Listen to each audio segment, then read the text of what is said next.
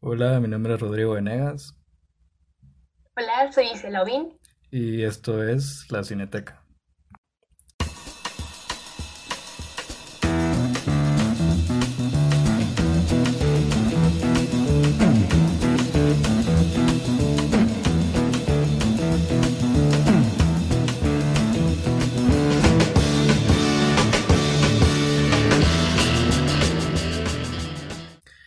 Bueno, y aquí tengo a mi invitada especial el día de hoy, pues voy a dejar que ella se presente. Hola, soy Isela Obin, soy diseñadora gráfica y me interesa el cine y la dirección de arte, la composición y todo lo que tenga que ver con dirección de arte. Y pues aquí está el día de hoy nuestra invitada especial. y muchas gracias por, por aceptar la invitación y pues para pasar un tiempo agradable hablando de arte y cine. No, gracias a ti, la verdad es que me interesa y no sé, me sorprendió mucho tu invitación, pero a la vez me parece que es demasiado lindo. No, pues busco personas que en serio les interese y que se comporten de una manera profesional. Pero igual, bueno, ¿te parece si hablamos sobre la dirección de arte para empezar? Ujú. Bueno, para ti, ¿cómo te familiarizas con la dirección de arte en tu ámbito y con el cine?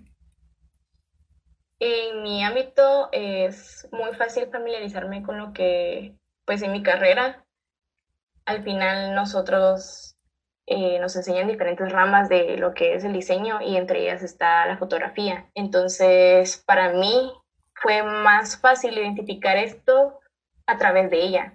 Entonces ya pude aquí aprender lo que son los términos, cómo puedo, pues al final, introducirme en esto, ya sea con la composición, con los colores, eh, la iluminación, eh, todo esto al final llega a permitirme a hacer una buena dirección, como también la postproducción.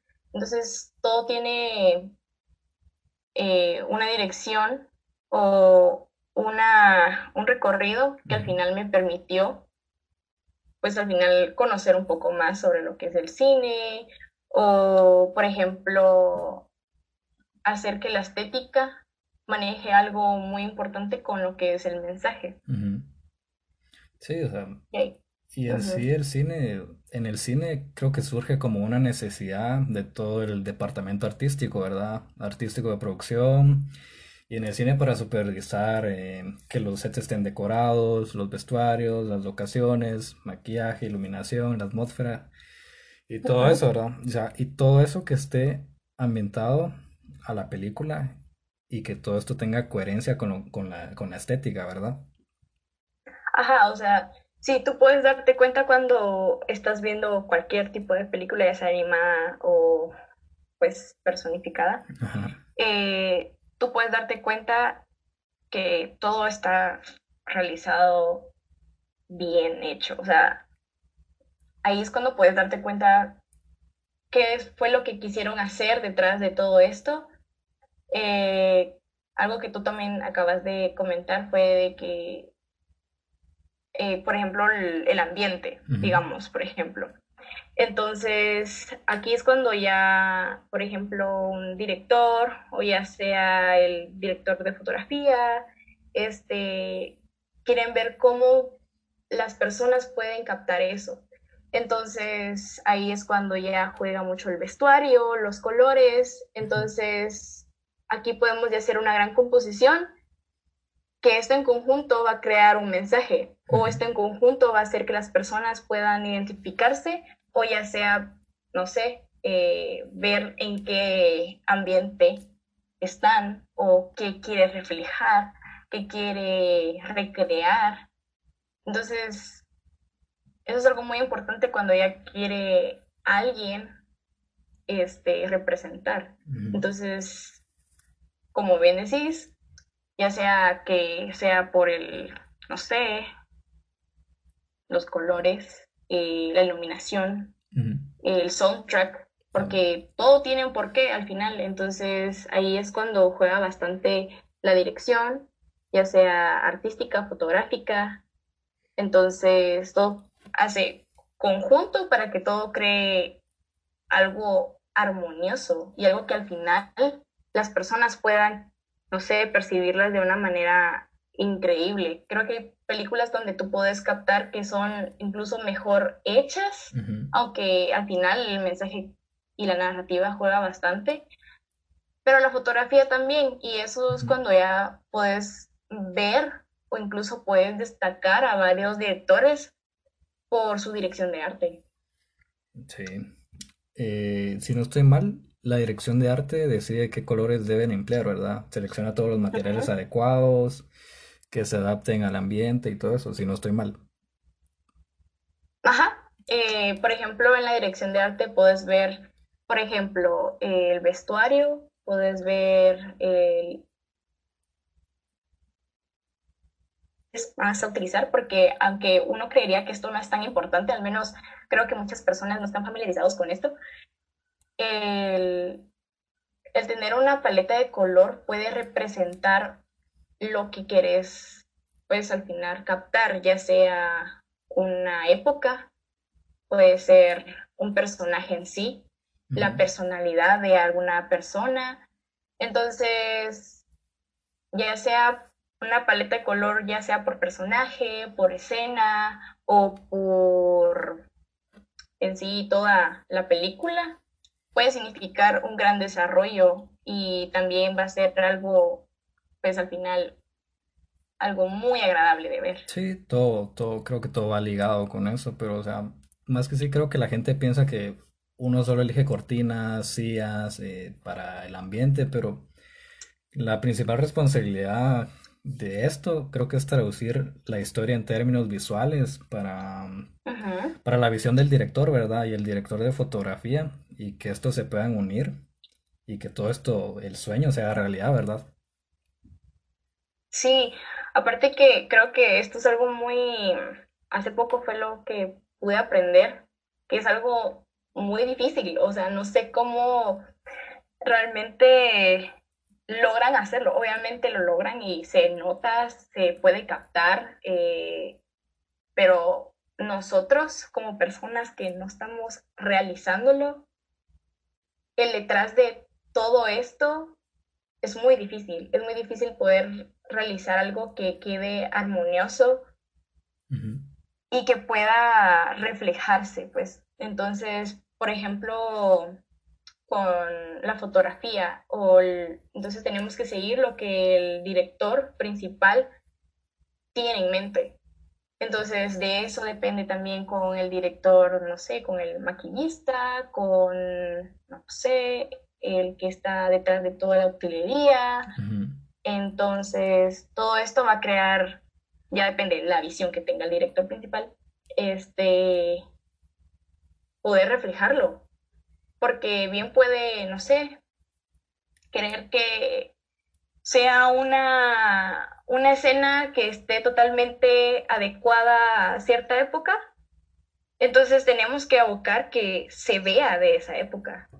Entonces, para esto necesitaríamos que tanto como el fotógrafo, como el camarógrafo, el director de arte, el que el colorista, porque también está también hablamos de lo que es postproducción, porque es, hay tres, creo que hay bastantes al final de este, etapas, pero las principales sería preproducción, que sería todo lo anterior a realizar la, la película, sería la producción y ya la postproducción, que entonces la postproducción ya sería lo final, pero también es muy importante. Por ejemplo, aquí podemos ver la colorización, podemos ver lo que es el soundtrack, entonces toda la dirección va a permitir que la visión que tenga el director se cree tal cual la él pensó. Sí, yo hace creo que unos meses estuve en un, bueno, en una masterclass de, asistencia de dirección y cada vez estaban hablando todo esto de que todo el equipo tiene que ir eh, de la mano, ¿verdad? O sea, porque digamos, si el director plasma un, una escena o, o la película en sí, Pero en sí, si no, los, eh, los, los diseñadores de producción, los coloristas, como decís, no saben cómo plasmar esa escena, creo que en sí eh, la película y todo eso no va de la mano, ¿verdad? Sí, eh, por ejemplo, hace poco también nosotros, eh, pues con mi carrera, como todavía soy estudiante, al final yo también aprendo todavía sobre lo que es toda la dirección. Entonces, por ejemplo, en un curso que tenía de audiovisual, claro que no es lo mismo con cinematografía, pero sí podemos aprender los principios básicos sobre esto.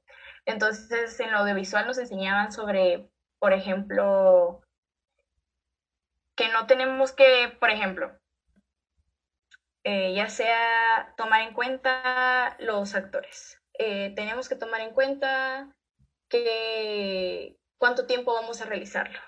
Eh, los, no sé, el, el, lugar en donde lo vamos a realizar, porque no es lo mismo necesitar una iluminación totalmente artificial a una iluminación totalmente natural. Sí, no es lo mismo grabar de día que de noche, ¿verdad? O sea... Ajá, y es muy difícil, pues creer. Entonces, aquí es cuando podemos, pudimos nosotros eh, aprender que, por ejemplo, el director tiene una visión y nosotros tenemos que ver cómo poder plasmarla, cómo podemos recrear también esto, ¿verdad? Porque también él también tiene que tener una comunicación ante, toda, ante todo su equipo para que esto al final se realice. Eh, ya sea, por ejemplo, nos comentaba eh, un ejemplo, no me recuerdo totalmente con qué, con qué director y qué película fue en, en específico, pero hablaba sobre una película que fue totalmente en, estaba nublada. Entonces tenía que estar buscando el director que todo el tiempo en el día estuviera nublado. Entonces digamos que en el día estaba totalmente soleado, la película no se grababa. Entonces, eh, como esos puntos y detalles que se toman en cuenta en cinematografía es algo que destaca de las demás películas y que tal vez nosotros no podemos llegar a notar, pero el detrás de todo esto hace que se enriquezca. Sí, o sea, creo que más que todo un diseño, diseñador de producción se encarga del diseño global de la película y aparte está el director artístico, ¿verdad? Creo que este se encarga de asistirlo, es responsable de administrar el presupuesto del departamento, organiza el equipo, supervisa el proceso de construcción de, pues, de toda la escenografía, decorados. Eh, pues esta división de trabajo entre ambos oficios eh, creo que en ocasiones es difusa, pero a veces tienen el mismo objetivo, ¿no crees? Sí, al final el objetivo siempre es que quede acorde a lo que tenían planificado, a lo que tenían, lo que deseaban ejecutar, ya sea que, como te decía, en este caso deseaban que en la película fuera que todo el tiempo estuviera nublado.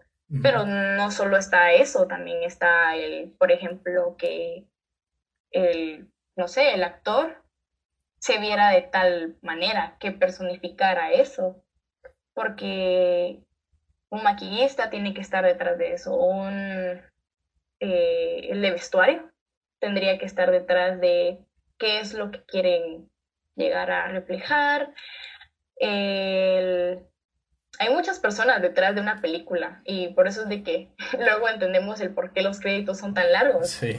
Y entonces eh, aquí es cuando le rendimos tributo porque una película no llegaría a ser como es si muchas personas no estuvieran involucradas y si muchas personas no estuvieran empapadas con la visión que tiene el director, con la visión que desea reflejar y que las personas lleguen a meterse e introducirse en lo que él desea transmitir.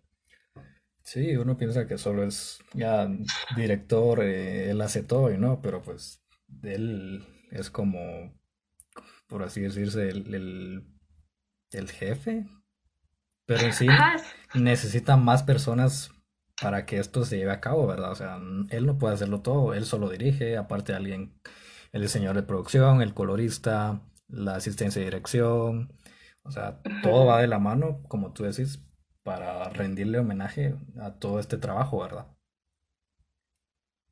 Ajá, por ejemplo, el director podríamos decirlo que es la cabeza de todo, porque como el camarógrafo puede tener una gran visión de cómo quiere que se vea, y, pero al final el director tiene otra visión.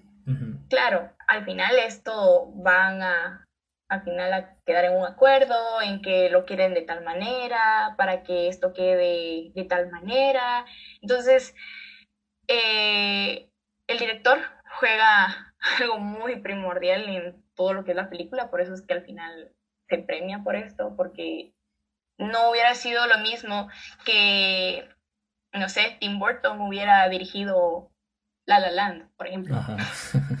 Sería colores oscuros, eh, opacos y todo eso. Exacto. Entonces, ahí también es cuando se caracteriza bastante el trabajo y la visión que tiene un director en las películas.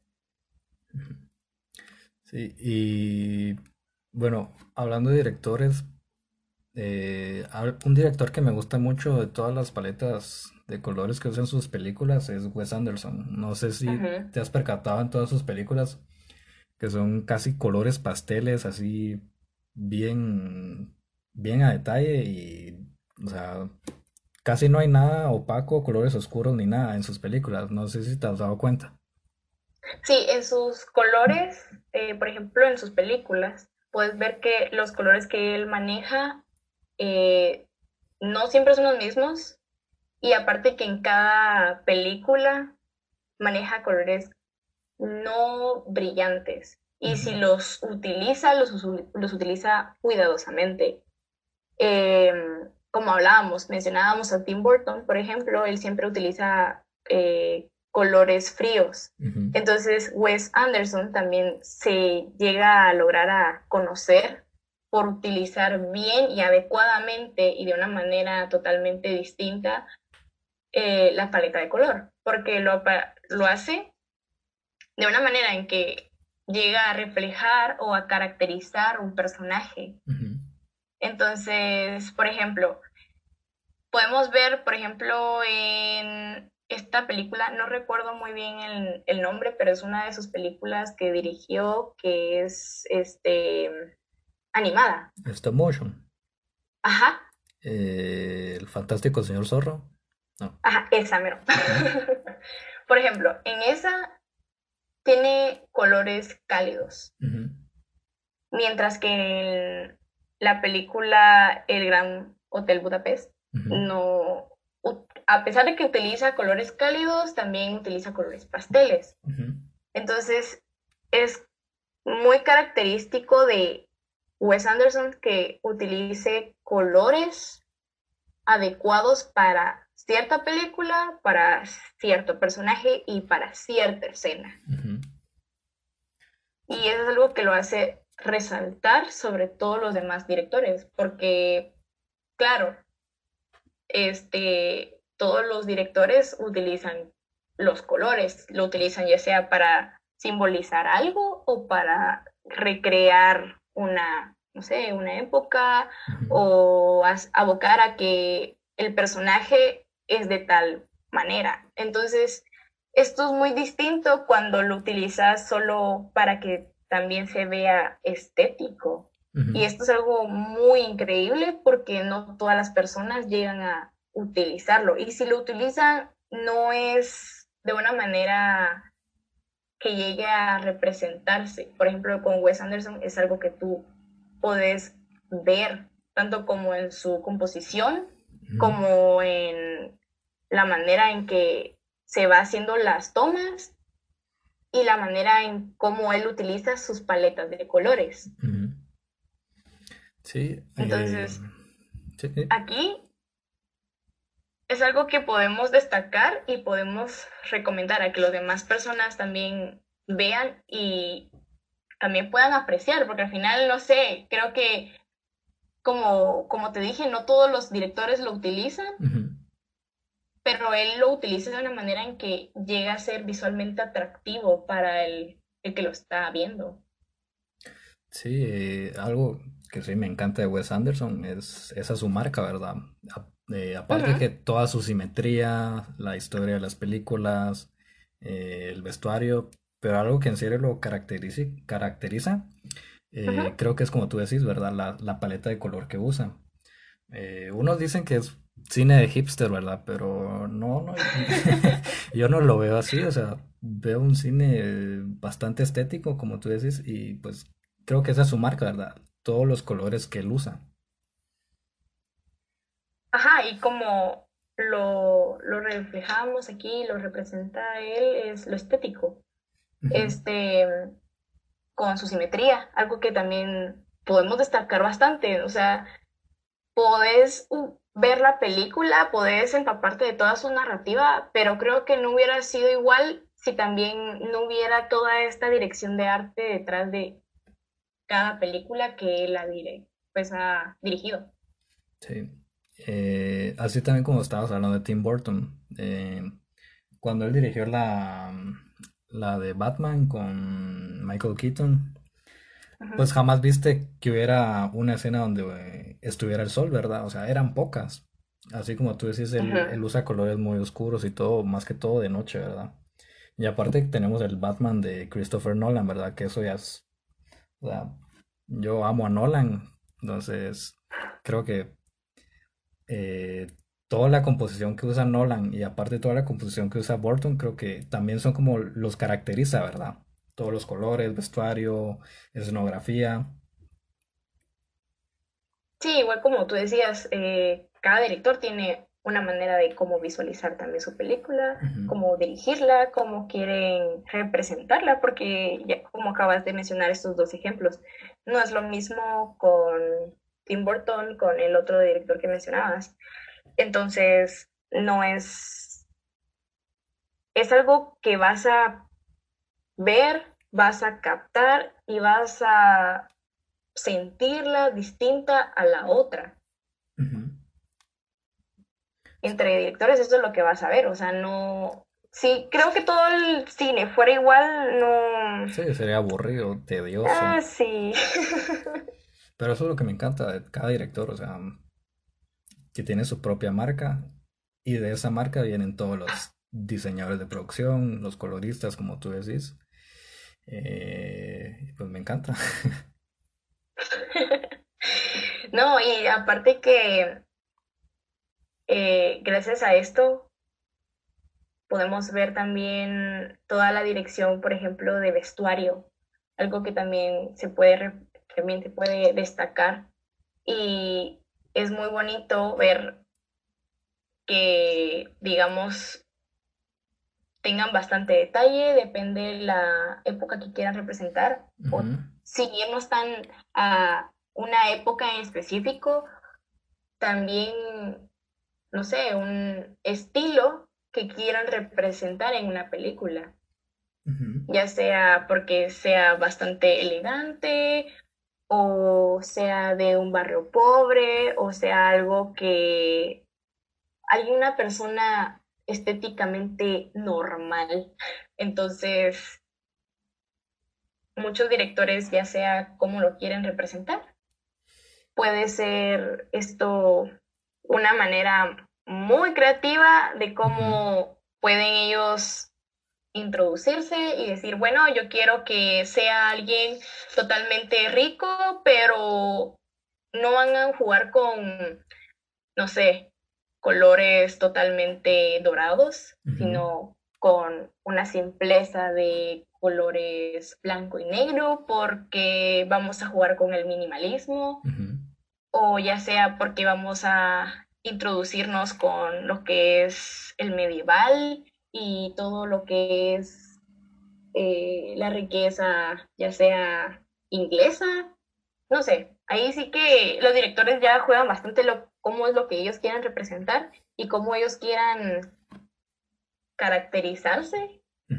Pero, por ejemplo, Wes Anderson se ha caracterizado por su simetría, por su estética, por cómo juegan los, em, los actores entre, entre escena, eh, sus paletas, entonces toda esta dirección es algo muy importante en la cinematografía, a pesar de que pues algunos siguen a lograrlo este, captar o algunos ni siquiera pues se percatan de esto. Algo, algo que me parece interesante es, no sé si has visto en varias películas, cuando sale una escena de México o algo así, has visto que siempre ah. tiene un color amarillo. Eh, si ves en las escenas que son de México, eh, va, se, se, se destacan por lo, por lo mismo, que son sus colores representativos de México, que es el blanco, rojo y verde, pero como tú decís, tiene una cierta colorización de amarillo, como queriendo abocar a una época, pues, no sé, antigua. Entonces ahí es cuando creo que estás mencionando sobre el color amarillo, porque sí, ah, utilizan demasiado demasiados colores cuando se utiliza lo que es eh, esta tendencia mexicana. Y entonces cuando lo representan creo que eh, la colorización amarilla es algo muy representativo en este caso. Sí, o sea, todas, creo que casi todas las escenas que he visto que sale México o siempre que sale la frontera, tiene un color como medio amarillento. Sí, sí, sí. Yo creo que es para, o al menos las personas que no tengan que ver con eh, México, o al menos la, pues nosotros los latinos. Creo que es una manera en cómo ellos pueden llegar a, no sé, captarlo, porque creo que no están muy familiarizados con lo que es la cultura, entonces es más fácil irse a lo que siempre han visto. Yo lo veo como algo clasista, no sé. sí, algo así, realmente, porque México no solo es sus pueblos, entonces, y no sé, su época antigua. O sea, también ahorita podemos ver sus trajes, eh, su música, eh, su comida. Hay muchas cosas que siguen a representarlo pero no sé por qué siempre utilizan lo mismo. Siempre. Otro ejemplo también he visto en películas cuando salen así escenas de Inglaterra o de Rusia, siempre usan como un color azul o, o, colores tristes, no sé si te has dado cuenta. Sí, incluso creo que por eso es que muchas personas llegan a creer que Inglaterra es algo sofisticado totalmente o que es muy serio porque con estos colores es lo que tú vas a abocar. Por ejemplo, con el gris, porque si ves que son colores neutros o vas a ver eh, colores eh, fríos o tonalidades frías. Entonces, vas a, vas a ver una escena en donde, por ejemplo, es alguien británico y entonces vas a ver que están hablando con un acento disque británico. O si va a ser alguien británico, ya sea, depende, eh, no sé, el modo o el tema que quieran eh, representar en, ese, en esa escena, pero sí vas a ver la colorización azul o gris. Yo creo que es para hacerlo sofisticado o hacerlo también por, por donde están ubicados, que va a ser un lugar frío entonces también creo que también tiene que ver eso, porque también estamos viendo que aquí en Latinoamérica es muy conocido que es muy cálido. Entonces, a diferencia de Europa, es un lugar en donde siempre vas a hablar de que es un lugar frío, que siempre tenés que estar abrigado, o al menos la mayor parte del tiempo. Entonces creo que también eso tiene que ver cuando siempre quieren utilizar esta, esas tonalidades. Entonces también tiene que ver con lo anterior que habíamos dicho, que cuando quieren hablar, ya sea de México o alguna parte de Latinoamérica, van a utilizar colores vibrantes, pero una colorización pues cálida, amarillenta. Y, o sea, y todos estos colores se, se ayudan con esto del círculo cromático. Sí, todo tiene que ver. Al final, por ejemplo, em, podemos verlo con Amelie. podemos ver lo que utilizan verdes. Eh, verdes y rojos, que son colores que en la paleta, bueno, en el círculo cromático están, son opuestos. Entonces crean este gran contraste. Entonces, eh, el círculo cromático puedes utilizarla de una infinidad de, maneras, ya sea por sus colores que están a la par o los colores que van a estar opuestos, eh, los dos, por ejemplo, si utilizas el azul, eh, qué tonalidad vas a utilizar que está a la par o qué tonalidad vas a utilizar que está del otro lado del círculo cromático. Por ejemplo, en las películas de acción puedes eh, darte cuenta que la mayor parte de estas películas utilizan eh, la tonalidad azul y naranja. O la mayor parte de las películas en realidad, solo que en estas son las que más podés llegar a notarlo. Si no, eh, sería el verde, el verde con el rojo, porque son colores contrastantes y fuertes. Este, el verde rojo es como un esquema de color complementario, ¿no? Sí. sí, los colores complementarios son los colores que, como te decía, son colores que van a estar opuestos en el círculo. Ya ves un color que digamos que tú te imaginas el círculo y vas a escoger un color que está arriba, sin importar cuál color eh, tengas en mente en este momento. El color opuesto o sea, el color compuesto sería el que está abajo.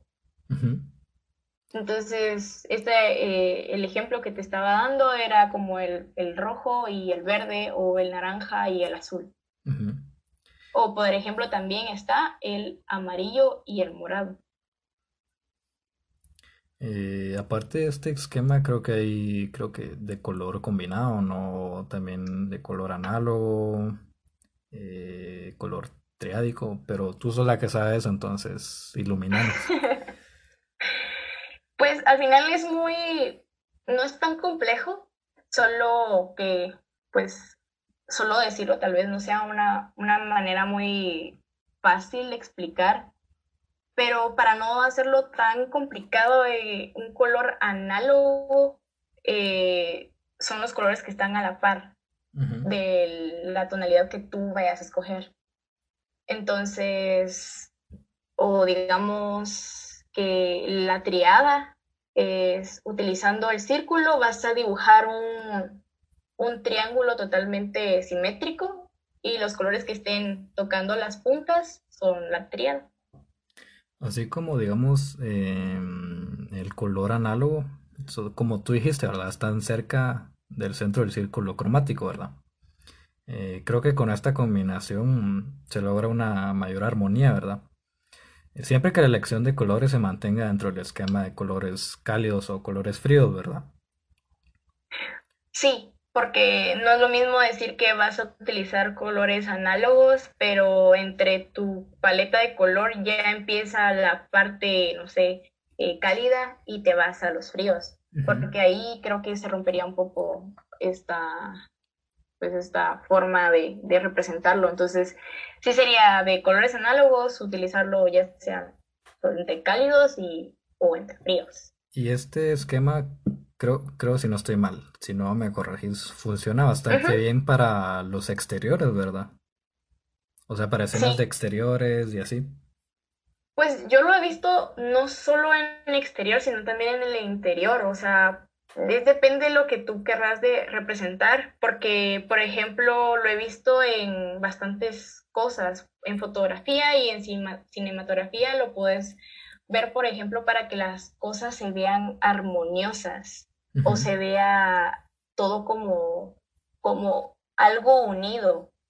Entonces, eh, en el caso de, por ejemplo, eh, en el exterior, es muy fácil representarlo ya que en el cielo es azul, entonces digamos que todo lo que vas a ver en el, en el frame van a ser otras tonalidades de azul. Entonces lo que va a hacer es, lo único que va a destacar va a ser el color más fuerte en este caso. Porque como todas van a ser las, el mismo color, pero en diferentes tonalidades, lo único que va a destacar va a ser lo que tenga o más saturación o una tonalidad más oscura. Eh, Y creo, bueno, por lo que sabía y lo que me habían contado, que este, el esquema de color triádico, eh, dicen que son uno de los esquemas más difíciles de utilizar así ya en la cinematografía. ¿Tú qué opinas? Yo pienso que también, sí, porque no creo, no creo que sea muy fácil de representar esto. O sea, por ejemplo, em, creo que, mira, puede ser fácil, pero a la vez no, porque puede llegar a verse em, tal vez no armonioso. Entonces sí lo puedes utilizar, pero puede verse ya sea forzado o se pueda ver estético. Entonces sí, sí tiene que ver el que sí sea difícil, porque yo me imagino que, por ejemplo, eh, ya sea como se vea tu círculo cromático, porque el círculo cromático puede ser muy amplio o puede ser muy, muy corto en colores, ya sea por tonalidades. Entonces digamos que no, no va a ser igual utilizar el amarillo, rojo y azul, porque esto puede abocar, no sé, por ejemplo, los cómics. Eh, ahí creo que es una en donde ya se puede utilizar más fácil, porque al final son los colores ya representativos de, de no sé, de los superhéroes. Pero digamos que quisieras utilizar el amarillo, verde y morado, ahí es cuando ya entra en conflicto, porque estos colores no, no, no son muy fáciles de manejar a menos de que solo utilices dos de estos. Sí, Entonces, ajá. yo siento que es muy difícil, sí es difícil, pero no es algo que sea totalmente... Imposible. Ajá. Eh, sí, así como el ejemplo que tú decías, el amarillo, verde y morado. Eh, uno de esos colores eh, siempre predomina sobre los otros dos, ¿verdad? Entonces estos tienen que como funcionar eh, como función, resaltar el color principal, ¿verdad? Pero en sí como que no se vean saturados por lo tan por, por, por estos colores, ¿verdad? Así lo veo yo. Sí, yo me imagino que depende también cómo lo quieran utilizar, porque al final el color puede ser utilizado en distintas maneras y por eso es que es tan increíble lo que es el color en la cinematografía, porque como es demasiada esta gama, puedes utilizar cualquier color y los colores son infinitos, ahí sí que con, una, con un poquito que le cambies de tonalidad ya es otro color, con un poquito que le agregues de verde, porque así también se, se maneja en, en, lo que es en, ya sea en pintura o también en en las computadoras. Tú lo puedes eh, ir modificando, ya sea que le agregas un poco de verde o le agregas un poco más de rojo, o le agregas, no sé, un poquito más de amarillo o azul, porque depende también para, ya sea que lo vayas a manejar, este, en qué dispositivo. Entonces, por ejemplo, no sé, estos colores sea que destaque más el rojo, puede ser que destaque más el verde. Pero yo siento que todo también cambia con la iluminosidad. Entonces, ya sea que sea muy oscuro, ya sea muy claro, o ya sea que lo querés ser más saturado, entonces esto va a hacer que el color sea más brillante o sea muy oscuro o muy opaco, porque al final no, no es como que nosotros podamos utilizar apropiadamente los adjetivos para un color. Porque al final tú puedes verlo, pero yo lo puedo ver de otra manera. Sí, sí. Entonces, ahí sí que mm, depende cómo lo quieran utilizar, va a ser un gran cambio también en, cómo las personas lo vean a, a, a utilizar, digo, a capturar. ¿Y tú, o sea, qué opinas sobre el esquema de color combinado? ¿A qué te referís en específico? Ah, en sí, en el cine y en tu ámbito. O sea, ¿cómo lo ves tú? ¿O cómo lo describirías? Pues al final es algo muy, muy importante. O sea, creo que todas las personas, por algo es que vemos a color. Entonces, si nosotros no utilizáramos esto a nuestro favor, no serviría de nada que nosotros pudiéramos ver los colores como tal. Las personas solamente daltónicas es un caso que sí se podría excluir de este punto, pero aún así han logrado hacer cosas que hasta para este tipo de personas. Sí. Entonces, el color juega algo muy importante, ya sea para que querrás vender algo, para que llegas, eh, llegues a cautivar a una persona o querés llegar a llamar su atención o querés solo representar que está triste. Entonces, si nosotros no utilizáramos esto a nuestro favor, sería un gran desperdicio porque nosotros podemos llegar a utilizar esto de una infinidad de maneras. Yo creo que un ejemplo muy claro de de... Entonces, por ejemplo, en mi ámbito, por ejemplo, ajá, No, no, no, sí.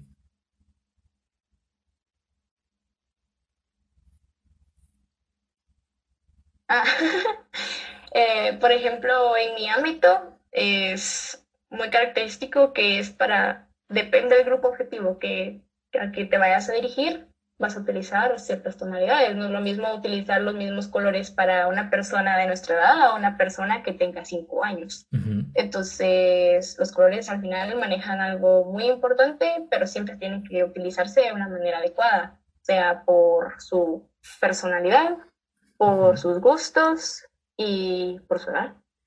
sí. No sé si has visto la película de ¿Dónde viven los monstruos? de Spike Jones. No, Donde, no, donde un niño se escapa, se escapa de su Aunque casa, me suena. se escapa de su casa, va en un barco y eh, aman- eh, despierta en una isla con, con monstruos así todos cabezones y, y peludos. No sé si la has visto o no te suena. No, eso sí no. No, creo, bueno, yo lo miro no, así. eso sí me, me toma por sorpresa. Yo lo miro así con un gran ejemplo de este esquema de color combinado, ¿verdad? Porque creo que solo busca, en vez de buscar un solo color complementario, busca dos, ¿verdad? Eh, con este es posible mantener el contraste, pero de una forma como más discreta, ¿verdad? Al difuminar estos dos colores complementarios en lugar de uno. Creo que estos colores y este esquema de color lo miro muy reflejado en esta película. Y si no la has visto, mírala de, de- si no estoy mal en mi ejemplo, ¿verdad? Y vas a ver cómo lo refleja bien. ¿Y cuáles son los colores que manejan en esta película? Creo que son grises, eh, como cafés y cafés oscuros y así. ¿Y cuál es su grupo objetivo? O sea, tal vez el grupo que dirías tú, si es animada o si es personificada o cómo. Es personificada, ¿verdad? Son como, por, por decirte así, los monstruos son como mopeds, pero ya con movilidad y todo, ¿verdad? Mopeds gigantes. Sí, entiendo, entiendo. Sí, sí, sí. No, no, nunca había escuchado sobre la O sea, no, película. no creo O que sea sea, para niños, porque en sí, en sí los, los monstruos no, no, no son como para niños, ¿verdad? Lo miro más como para adultos, no sé yo. Pero sí, ajá, tal vez de con lo que dijiste, con lo- las tonalidades que ellos manejan, aquí es cuando basta, tiene que ver bastante lo que es eh, el grupo objetivo. Porque si fuera con colores totalmente saturados, creo que tal vez no sería para un grupo, puede que sí, puede que no, un grupo adulto. O algunas personas llegarían a, a interpretarla para otro grupo, tal vez un poquito menor o alguien, tal vez, no sé, como alguien adolescente, puede ser. Sí. Y bueno, ¿te parece si vamos a una pausa?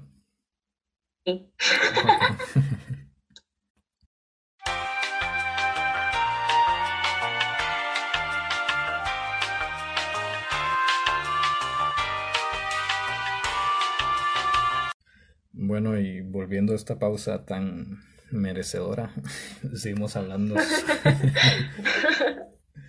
sobre el arte, el color y lo que tiene que ver con el cine. Bueno, sí, en un resumen, lo que estamos hablando, creo que el color es un elemento importante en el cine, ¿verdad? Describe ambientes, personajes, incluso hasta sensaciones específicas, ¿verdad?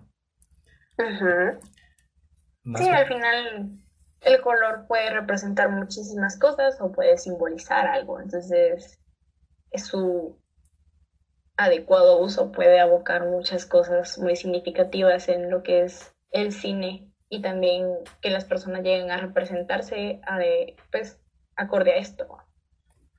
Y ahora quisiera hablar de una serie, en serio, yo pensé que iba a ser la típica serie de adolescentes, tipo 13, 13 Reasons Why y así, ¿verdad? Pero yo no, yo no esperaba nada de esta serie y al final terminó como que, quería más de ella, ¿verdad? O sea, terminó fascinándome y me refiero a Euforia. No sé si la has visto. Te juro que amo esa serie, o sea, yo no sé mucho de ver series. Yo me quedé picada desde el momento que la empecé a ver. Yo también. O sea, yo la creo que la terminé al día siguiente y fue porque la empecé en la noche. Pero si lo hubiera empezado ese día, yo lo hubiera terminado ese mismo día. Me encanta. Sí, o sea, desde el primer capítulo te deja enganchado, o sea, aparte de la historia, la fotografía, pero algo muy importante creo que tiene esta serie es los colores, ¿no? Se dan a notar mucho. Sí, y sí, puedes darte cuenta en lo que es toda la película, la película, ¿verdad? La serie. Este, esta serie es muy característica por los las tonalidades que utiliza, o sea, los colores que usa son muy luminosos, porque aquí algo que utilizaron bastante es la iluminación también, o sea, es algo que no habíamos visto bastante, o al menos no de esta manera. Sí, o sea, todo es... Es cuando aquí podemos ver los colores. Creo que usa más colores como negros, morados y así, ¿verdad? Ajá, podemos ver eh, azules, morados, es el que el morado es lo que más podemos utilizar y que, que podemos destacar de esta serie. Por ejemplo, también los violetas, porque todo lo que tenga que ver de esta gama de morados es donde más podemos ver. Igual utilizan bastante colores rojizos, pero lo utilizan de una manera muy distinta, pues, o al menos que a nosotros, nosotros nos, nos cautiva, nos llama la atención, porque lo utilizan de una manera que no lo habíamos visto. No. Aparte con su manera de cómo utiliza la, la grabación, este, cómo hacen, eh, cómo lo pueden ambientar, ay no, me encanta, no sé, me gusta el soundtrack, también utilizaron algo que no se utilizaba tanto y es el maquillaje. Madres, es algo que gracias a esta serie tú puedes ver ahora que está en tendencia el utilizar maquillajes totalmente, no sé, abstractos.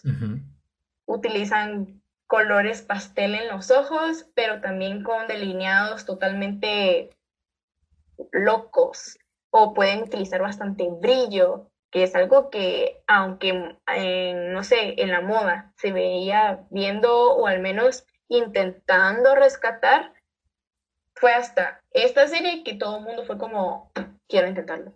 Sí, Vasco marcó bastante tendencia, así como tú decís, en, en el maquillaje, también así como en ropa, en el estilo de vestimenta. Eh, pues con toda su playlist, o sea, todo este amalgama que tiene esta serie, pues yo creo que marcó bastante a lo largo de la historia de la serie, ¿verdad? Creo que estaba viendo hace unos días eh, el top 100 de series. Creo que si no estoy mal, está entre los primeros 15 o en las primeras 10 de las mejores series. O sea, para que haya salido el, creo que fue 2019, 2018, si no estoy mal. Sí, creo que fue el año pasado, 2019. Vaya. Y para que ya estén los tops de series, de top 100 series de la historia, o sea, sí es un, yo lo veo como un trabajo perfecto, tanto así como color, vestuario y, e historia, ¿verdad? Porque no es la típica historia de adolescente, ¿verdad? Que, ah, tengo novio, eh, me termina, lloro y así, ¿verdad? O sea, creo que profundiza más la historia, ¿verdad? De temas que ni siquiera se tocan en, en, series como estas, ¿verdad?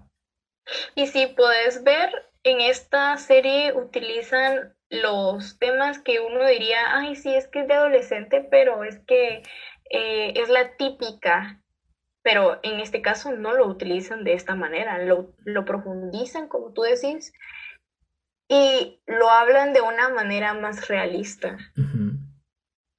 En un ámbito obviamente más norteamericano, pero al final es algo muy realista como se vive hoy en día. O sea, toman lo que es la droga, las drogas, este, las relaciones tóxicas. Hay, muchas, hay muchos temas que están tomando en esta, en esta serie que es muy increíble cómo lo tomaron. O sea, la narrativa también te ayuda a que, por ejemplo, tenga cada episodio pueda, podamos conocer un poco más sobre lo que son los personajes y no siempre esto llega a ser muy atractivo para las personas que llegan a verlo, pero en este caso todos y cada uno te llegó a sorprender la historia que hay detrás de estos personajes.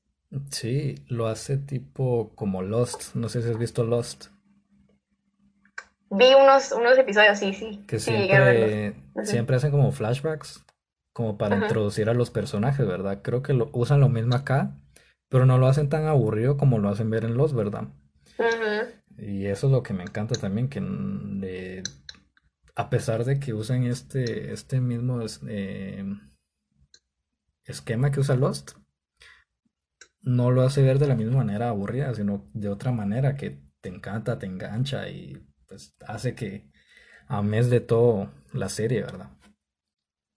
Además de que querrás saber más sobre los personajes o ah, sí, quería saber sobre eh, el que vende las drogas o quería saber un poco sobre Rook, querías ver un poco sobre lo que es toda la historia detrás de Jules. Ay, Jesús, mi personaje favorito es Jules, me encanta.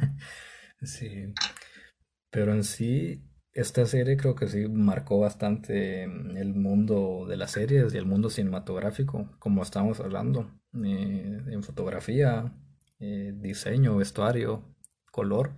Y pues, obvio, pues, porque está dirigida por A24. Eh, no sé si conoces la productora A24. sí, sí, sí. No sabía. no sabía. Es la primera serie que es, bueno, no, no es la primera serie. Ya tiene bastantes series que ha dirigido A24, pero entre estas está Euphoria, ¿verdad? Y pues se nota bastante que tiene el sello de A24 en, en, en la serie. No tiene sentido. Sí, sí, sí, sí. O sea, es que, por ejemplo, en esta serie también toman, por ejemplo, temas que hoy en día ya están queriendo sacarlos de el tabú. Por ejemplo, eh, la homosexualidad. Eh, por ejemplo, el cambio de género es algo que tiene tanto que se puede utilizar y que se puede llegar a a saber y esta, y esta forma en cómo la pudieron representar y que también, ajá, y que pudieron llegar a eh, profundizar lo que es el, personaje, porque al final eh, este personaje llegó a ser protagonizado por una, una actriz que al final también, al igual que en su en su personaje de la serie, eh, también es trans.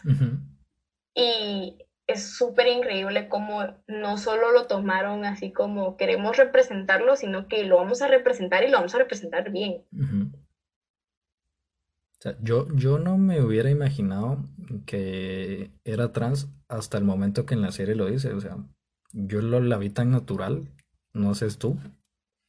Sí. O sea, yo jamás me lo hubiera imaginado.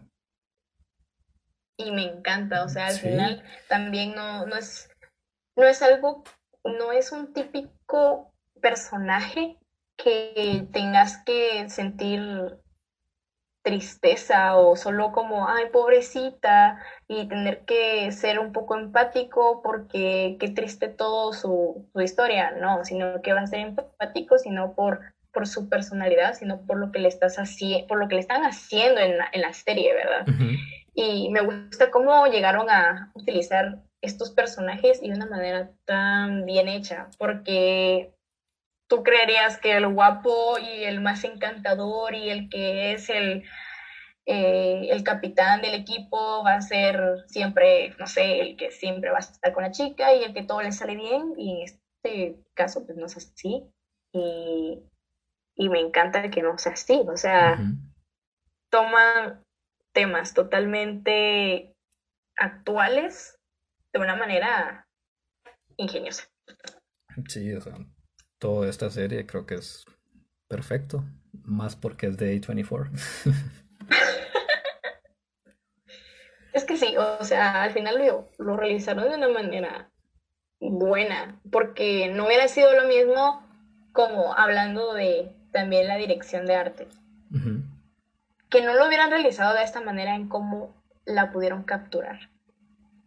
Creo que si hubiera sido de una manera más flat, como lo han eh, utilizado en distintas series que hoy en día pues, se transmiten en televisión, no hubiera tenido la misma popularidad y también todo el, hype que tiene hoy por cómo fue creada, porque se creó de una manera tan increíble que por eso es que a muchos nos gusta, a muchos también nos sorprende y por eso es de que nos llama la atención. Si no tuviera el soundtrack, si no tuviera este el vestuario, si no fueran los mismos actores, si no fuera de la misma manera que fue grabada, eh, no, no hubiera no hubiera sido tomada en serio como hoy lo está haciendo. Sí, creo que también tiene que ver donde, donde fue transmitida, ¿verdad? Porque fue transmitida en HBO. Otro caso hubiera sido si le hubieran transmitido en Netflix, no sé. Eh, hubiera tenido mucha censura, creo yo. Sí, o tal vez no. Porque también he visto, por ejemplo, eh, otras películas o series en Netflix que ahorita quieren romper eso. Que, por ejemplo, en Disney, digamos, ha venido haciendo. Que obviamente Netflix tiene una variedad de cosas. Y creo que sí se hubiera atrevido, más HBO lo hizo mejor.